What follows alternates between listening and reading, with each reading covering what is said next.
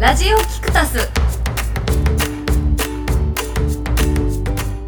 こんにちは竹井ひろなですえー、こんにちは、キクタスの佐藤真一です。こんにちは早川由です昨日は七夕でしたねそれが言いたかったんだ。晴れたか晴れたかなどうだろうラジオキクタスはキクタス株式会社のスタッフでお届けするポッドキャスト番組ですキクタスで行われるインタビューや番組制作を通して感じたこと発見したことなどを交えさまざまなテーマでお届けするトーク番組ですはい、ということで今日は第15回、おーえー、早ラいジオキクタスですが、個人会ですね。はい今回は私の、えー、ビジネストピックスをお届けしたいと思い ます。イエーイエーイうわ、転職。 えーと、今日のテーマはですね、ブランド価値ってなんだろうブランデッドポッドキャストとはという形でお届けしたいと思います面白そが、ブブランデッドボポポテトチップスみたいに聞こえましそたうですね、実はちょっと前にです ね、流されました毎年発表されてるですねブランド価値ランキングトップ100っううんていうのが発表がありましてですね、うんうん WPP とカンターっていうところが発表したとこなんですけどもブランドの価値でアマゾンが1位になったっていうニュースがあったんですね、あそれは世界の100みたいな世界のへーでその前の年はアマゾン3位なんですようんうんうん2位はどこでしょうアップルアップル正解去年も2位うんうんうんで3位が去年トップだったのが3位に落ちたところがある Google 正解やっぱ誰でもわかるな確かにある程度その3社ここまでのえ企業になる意と外はいいわゆる GAFA って言われる Google? んあ Amazon? Facebook? Apple かガーファって言うんだガーファこれにマイクロソフトを入れることもあるんだけどそうほうほうでマイクロソフトは今年は4位 Facebook が6位うんみたいな感じですねブランドってけど分かりづらいよねわかんないよねブランド価値って何よ うんうん分かんないよねうんうんでそんな中ですねえっ、とブランデッドポッドキャストっていう言葉もね23年前から出てきてるんだよますますわかんなくなりますねあのーいわゆるこういうトップブランドがさブランド価値を上げようと思ってお一昔前だとテレビとかでイメージ広告みたいな、うんまあアップルもやってるよねイメージ広告的なのはね、ねああいうのがあるんだけどただイメージ広告はありはありなんだけどイメージ広告だけじゃ伝わんないよねっていうことになっていてそれは時代が変わってきて昔は伝わった昔はもう大量生産大量消費だからもうみんながこあうーこで確かにあれがかっこいいと思ったらなんとなくねでそうじゃなくってコンテンツを作る要はなんだっけ SEO 的な話もなんだけどさキーワードを散りばめるだけじゃなくってもう読み物としてちゃんとしたコンテンツを作って見つけてきてもらいましょうっていう流れになってるのねウェブマーケティングの世界はコンテンツをちゃんと作りましょうでブランドイメージを伝えるにしてももうイメージ広告ではなくってブランドに合ったコンテンツを作って見つけてもらいましょう的な流れがあるのへうんえちょっと分かりづらいでし分ょかりづらでいよく言われるのは動画とかでまあえっ、と一例をちょっと持ってきたんですけおどえっ、と BMW うんうんうんはいはいで1個これはまあこれも新しいやつだけどいわゆるイメージ広告うんうんうんもう新車かっこいいゴンゴンゴンと見せてそれに乗ってなんか道をダーッとこう走っていくよく典型的なうん典型的な、はいよくテレビとかで見る車ならそれこそあるよねうんもう新車のかっこいい車を乗ってこのそこに憧れを持たせるっていうような感じのはいはいうんイメージ広告ね。うんでこれはこれでやっぱりイメージしやすいしうんかっこいいなって思うからいいんだけどこれだけだと消費者に届きにくくなってきてうる。んなるほど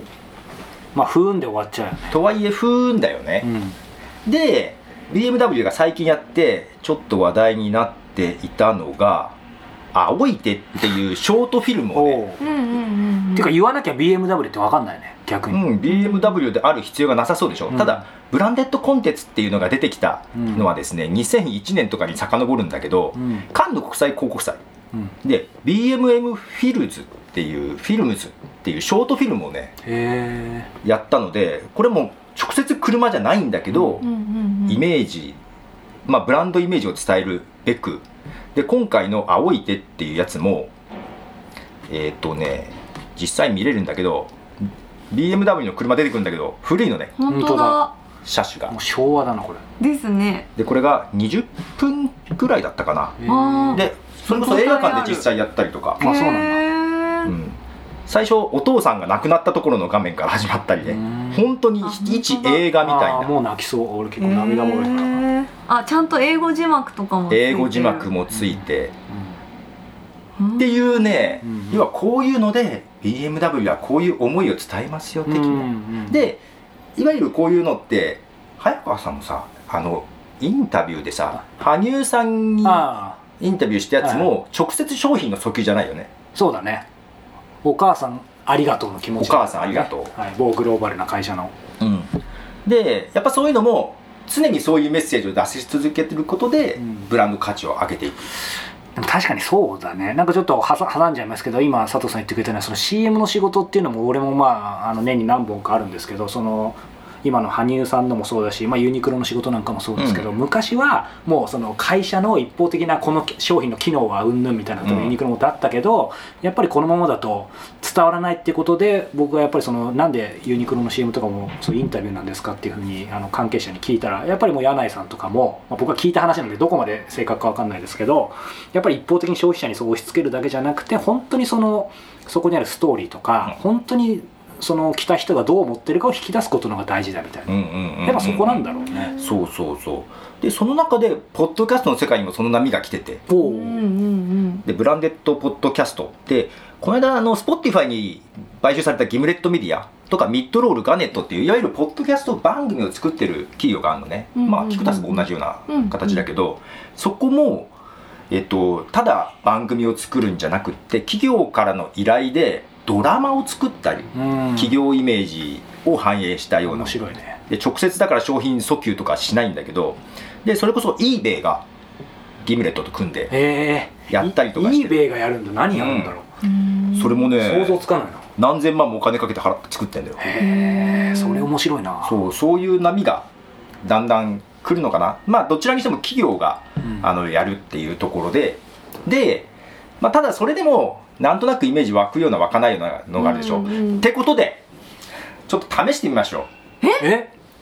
結局ブランデッドコンテンツブランデッドポッドキャストって言っても目的は広告なのよほほそうだねなるほど最終的には最終的にまあは買ってもらうことも目買ってもらう的ことしともて目やっ的てる自分の企業を選んでもらうための目的、うんで普通の広告とじゃあ何が違うのかっっていうのを実際やってみましょうという話ですよ、はなんか面白い体感できるんですねはいってことで、 はいえー実際に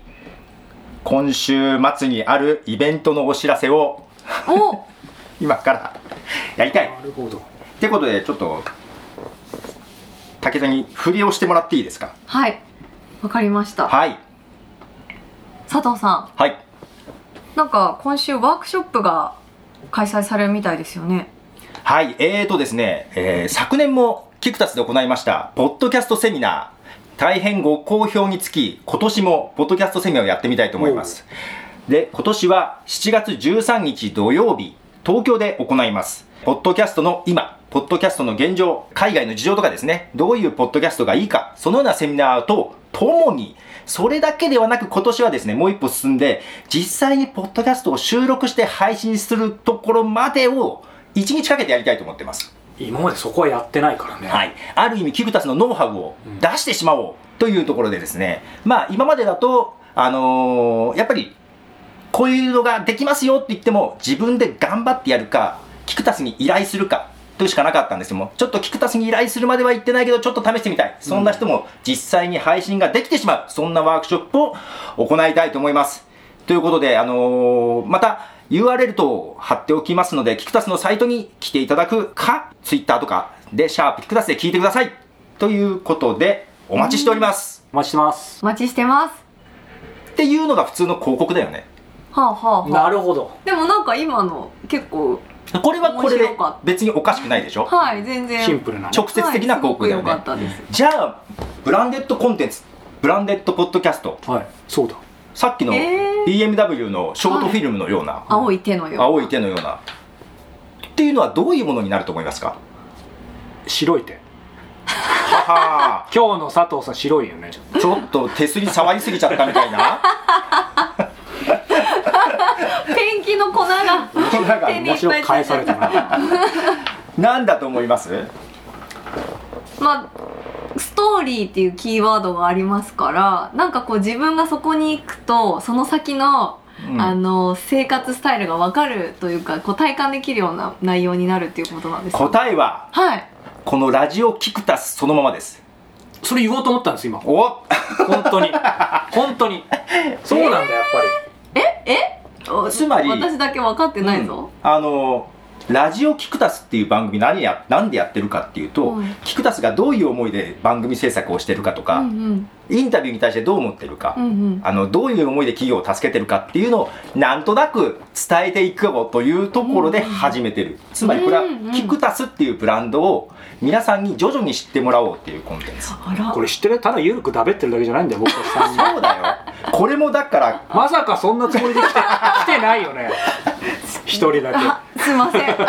これが普通のいわゆる広告とブランデッドコンテンツの違いですよへええじゃあこれ聞いてる人はいつの間にかこう菊田さんの世界観に引き込まれてたってもことでうす徐か々に親近感持ってくれてると思うあらとららら思いたいああと思いたい本当ですねそうなんですああなるほどでですね今までキクタスもね仕事としてですねまあポッドキャスト、まあ、まだそのドラマを作るとか映画を作るみたいなところまでは行ってないけども、うん今まで結構キクタスのお客さんって著者であったり、うんうんセミナーとかカウンセリングとかビジネス系ねしている、どちらかというと個人に近い、うんで会社形態ではあるけどもやっぱ個人の人がね強くてそう,、そういう方たちが発信をするでやっぱり、うんうん著者とかでもファンがいてっていう方が聞いてくれるっていうのは多かったんだけど去年ねあのいわゆる一般企業そうですねの方がそれこそやっぱりブランド価値を上げたいっていうご相談を受けてポッドキャストを始めたおー番組があるんですねはい、う。んうんうんこれが、えっと、横浜にある、えっと、学校法人なんですけどねあのテニススクールをいくつかへー持っているところなんです。うんうんうんでそこが、まあ、テニスのとりあえずあのテニスもゴルフとかもやってるんだけど、まあ、とりあえずテニスというものを、えー伝えていきたいっていうところで、えっと五代さんっていう会社なんですけども。 GODAI ですよねうんうんスポーツポッドキャストで、まあ、スポキャスと訳して五代スポキャスはいというのを始めてます、うんうんうんでそこが本当にもうブランドイメージを出していくという喋ってる人はうんどなたなんですかえっ、とね一応メインで仕切ってくれてるのが支配人だよね総支配人のまあへー言っていいですよね名前も出てるから名前言ってるよね、うん石崎さん、はいで本当に石崎さんから相談を受けたんだよねあそうじゃなんあですその会社の方がうんご自だから身もでう番組を作ってらっしゃるということなんですねプロの MC とかを頼あえて頼まずに、うん最初にいろいろね考えたよねいろいろ考えたあのミーティングそれこそどうするかっあーじゃなくてもうごあの石崎さんね声がいいのよていいへえまあ顔もいいけどね顔もいいけどあそうなんですねこの声だったらいいんじゃないですかっていう話でもうもう仕切ってもらって各あの店舗というかのコーチテニスのコーチさんに今うんいろいろあとあはーフロントの方とかあ面白い人事の方も含めて社員の方うんにうんうんその方がインタビューをしていってもらっているとへえでもう30人以上かな、うん聞いていってもらっててこれがねやっぱ聞いてると面白いんですよひいき目抜けて面白いようんその内輪感で終わってないというか、うん一見そのほらあのちょっと挟んじゃいますけど、うん会社が自分のところの内輪をただ話してるだけだとさ、うんうんうんそこだけそうですね感じると微妙な感じするじゃん、はいでもやっぱ全然違うよねけどやっぱりなんで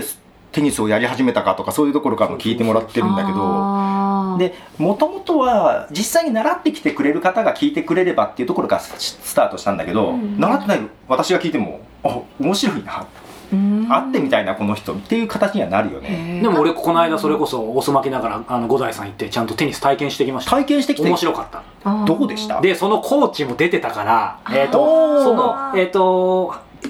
インタビューを聞いたコーチが出てたのがどっちが先だったか忘れたけど、うんやっぱり、ね、親近感湧くねやっぱうんそうだよねえまるまるさん初めてじゃないけどみたいななんうかん僕がよく言ってもらうのが、うんうんうん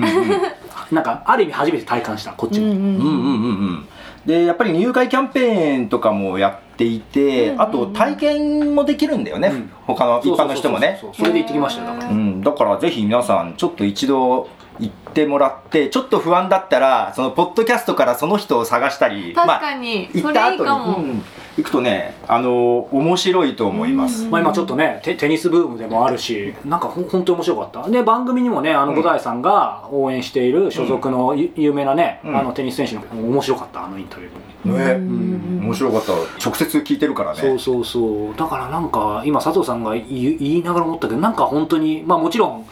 ブランデッドポッドキャストって言葉自体は僕も意識してなかったけど、やっぱりそういう作り方してるよねこあれのやっぱマーケティングってさ、うん本とかいろんな言葉が出てきてもう七面倒くさいんだけど、はいカタカナよくわかんない言ってることはシンプルなんだよ、うんうん、そうやって直接的じゃないけどブランド価値を高めるっていうことをね、うんうんしてるでうちもちょっとそのお手伝いをできたっていうのはちょっと嬉しくてそうだねうんなんかそうやってこう自分たちのテニスっていう大切なものをこうなんて言うんでしょうね消費者の方とうん共有するっていうのは、なんか新しいコミュニティになりそうな気がしますよねなんかまた。で一つやっぱり社内でも各コーチやっぱインタビューだとちいつもと違う話が聞けるからあこの子こんなこと考えてたんだっていうのがあってあー 社内でもちょっと言ねってたそねういう価値は高まってるはいはいはいはい、うん実はこうおとなしかったけど熱い思いがあったとか、うんあこんな熱い思いでやってるんだみたいなのうんうんうがねんうんあそれいいですねでも結構そういう意味ではもちろんねその社外のブランデッドコンテンツとしてというかメインにしても今佐藤さん言ったようにうちのこう今までずっと長くやってるお客様なんかも話聞くとその自分の社内もそうだし、うんそのクライアントに対してもその自分たちの世界観とか教えてることをまあ無料でどんどん伝えられるから自分がこう動かなくても、うんだからなんか一石三鳥四鳥五鳥というか、面白いよねだから直接的な効果見にくい部分もあるけどもブランド価値を高めるっていう視点で見てもらえるとポッドキャストって面白いところもあるかなと思いますよね、ん確かにそこでなんですけど、 まあちょっとここで終わってもよかったんですけど、ちょっと五代さんに頼みまして、おなんかキャンペーンああ欲しいねへーこの時代ですし教えねてもらえませんかっていうところで、で、えっとですね、7月、8月、9月おの入会キャンペーンを聞いてきました。マジっすかで、これはもう一般の人もなんだけどはい、すごいですよ。テニスとゴルフ、体験レッスン無料、すごいさえー通常3000円分、はいおラケット、ゴルフクラブ、シューズ、レンタル無料です。マジっすかおであとテニスはですねあらあの特に若い人アンダーやりたい3535歳以下の方をに対してですねアウトだえっ、と令和チャレンジキャンペいいっすねはい はいお大丈夫い大丈夫だギねリギリ大丈夫です ーンで789月はね3ヶ月で2万円それは安い通常は月10ん1万3200円めっちゃ安いじゃん1万3200円が2万円ですえ三ヶ月で二万円ですか通常は月だからそれの3ヶ月分だから1万3万3万6000 9000円円えとかが2万円ええー、そはいんな安くていいってんですいかうキャンペーンですよ35歳以下の方私は違いますけ どねその他にもねあの年長さんから小学生は入会金6000円が無料とかへーテニスラケットプレゼント5歳オリジナルリュックプレゼントすごい待って待ってテニスラケットってプレゼントしこれしすてごくいれるんですか 結構さ そのスポーツクラブとかでもいろいろ体験って言ってもなんかそういうのは持ってきてくださいとかさうんプラスそう1000ですよね円ですとかだから太っ腹だ太よっ腹ですねで中高生も入会金6000円まず無料でまあこれはあと5台オリジナルタオルとかねへえー月刊チャンピオン連載のテニス漫画の、えーブレイクバック3巻セットプレゼントとかなんかそういうのもあって、えすごいあと一般の方も、あの、入会金6000円無料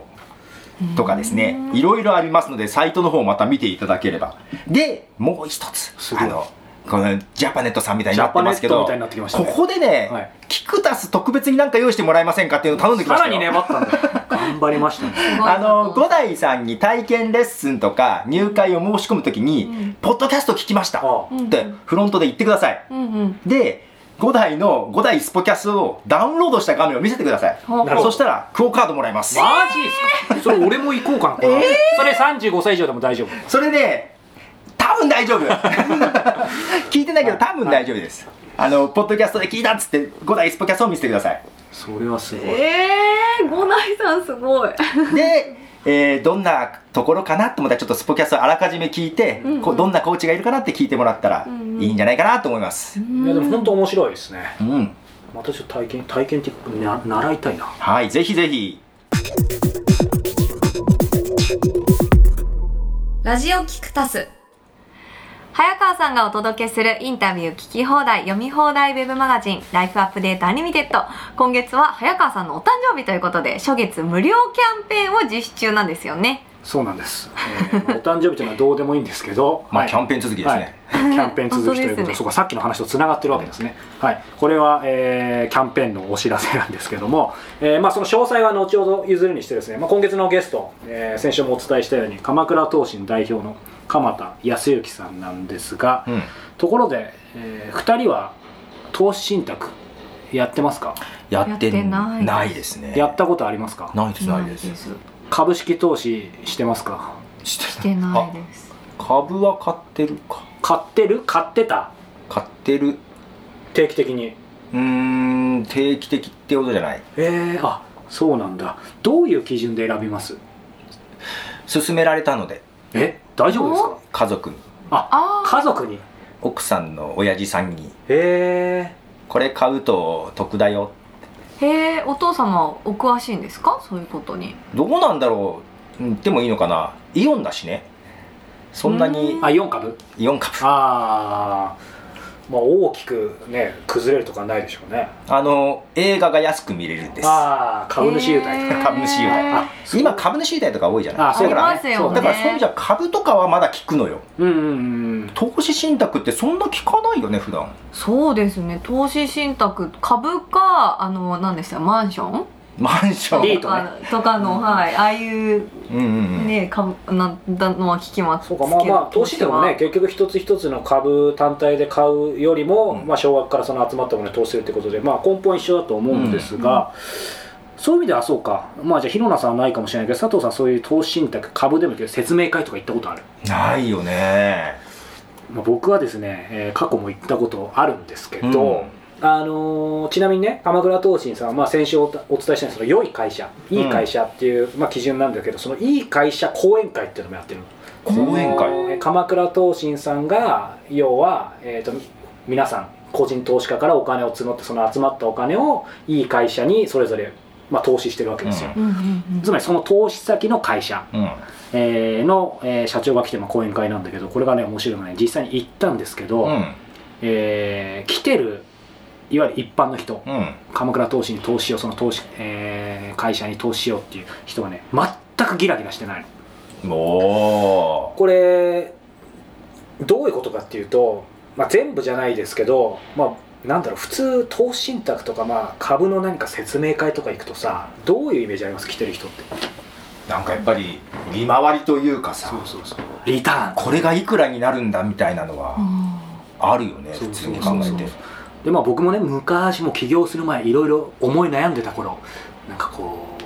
FX で一発当てようみたいなさ、うんうんうんなんかいろいろ考える時やっぱあるわけですーよ、うんうんでそれでやっぱりそういう投資信託とかいろんな FX の会社の説明会とか実はねひっそりとねちょっと行った時期があるおおそうなんだ説明会だけねへでえ行くとやっぱみんなすんごいさっきの佐藤さん言ったようなまあギラギラしてるわけですよまあそれが悪いってわけじゃないけど、うんうんうんただまあ俺はちょっと無理だなと思って、まあ、今この道選んだんですけどただまあ何が言いたいかっていうとそのさっき言った鎌倉東進さんの良い会社講演会とか説明会って全く雰囲気が違うのこれ、うんん、投資信託の会社の講演会説明会来たんだよなっていう感じするんですよ、へだーからそれがすごく面白くてでえどんな話なのいやだからその良いいい会社講演会だったらそのいい会社の、えー社長が出てきて、うんえーまあやっぱりそのんここれれあれじゃないのうちはこんなに利益を毎年上げてますとかそういう話じゃないのあだからこれ,、えー、とこれ僕今記憶喪失ですけどこの今回さっきのブランデッドポッドキャストのこれ回うんあよかった一緒だからそのうちの会社はこういうことでリターンがどうこうですもちろん一応ちょっと数字言うけど、うん基本的にはこういう思いでこれをやってるとかこういう活動をやってるとかああっていうのをしかも面白いのがだからまさにあれそのままポッドキャストにしたら面白いと思うんだけど鎌田さんが、うん代表の鎌田さんがインタビューしていくのその、へあその場でうんうんもちろんその社長が講演会単独で30分とか1時間話すんだけど鎌田さんとの掛け合いもあってあーこれってどうやって例えばあと社名ってなんでこんな社名なんですかとか。あだからそういう雰囲気からしてもなんかねこう株とか投資信託のこのリターンが一発当てるどうこうとかそういう話では全くなくてあーじゃあ利益がどう上げてるとかそういうのよりもそうそうそうそうもちろんその話はあるんだうんうけんうどんそういう雰囲気はなくてうんでまあいろいろやっぱり今回鎌田さんに話聞いてる時にやっぱり今まで創業して10年で一番のピンチってやっぱり東日本大震災であー1日でね僕らあんまりピンとこなかったかもしれないけどやっぱ株価めちゃめちゃ下がったんだってあー日本の30%ぐらいかなちょっと忘れちゃったけ日ど本全体としてねそうそうそうでやっぱり多くの個人投資家からそんな時でも鎌倉投信って逆に応援されて、うんまあ、直接の投資としてもすごいその月としては他の会社に比べたらかなり集まったみたいだしーで手紙もらったりとか、へーうん、だからなんかねこう実際にそのいい会社講演会とか説明会行くと投資信託というより個人企業あと投資信託のその鎌倉投信かがなんかお互い高め合ってそれこそライフアップデートにかかあのつなげるわけじゃないんだけど、うんなんか成長していくアップデートしていく幸せのなんかプラットフォームっていう感じで、うんなんか高めるためにみんなそこにいるお金とか時間を通してるっていうねまあそういう感じなんだけど本当にどうしてそんな、まあ、素晴らしい場を作れたのかっていうのをね、うん、なんか鎌田さんのお話聞くと、まあ、起業家や経営者はもちろんなんだけど関わる人全員がそういう幸せになる場を作りたいっていうなんて言うんだろうな、まあ、そういう全ての人に役立つお話が詰まっていましたそんな鎌田さんと早川さんの対談はインタビュー聞き放題読み放題ウェブマガジン「ライフアップデートアンリミテッド」でお楽しみいただけますライフアップデートと検索していただくか life-upd.com にアクセスしてみてください冒頭でお話しした通り7月限定で初月無料キャンペーンを実施中です月会員登録時に割引コード 4CF85F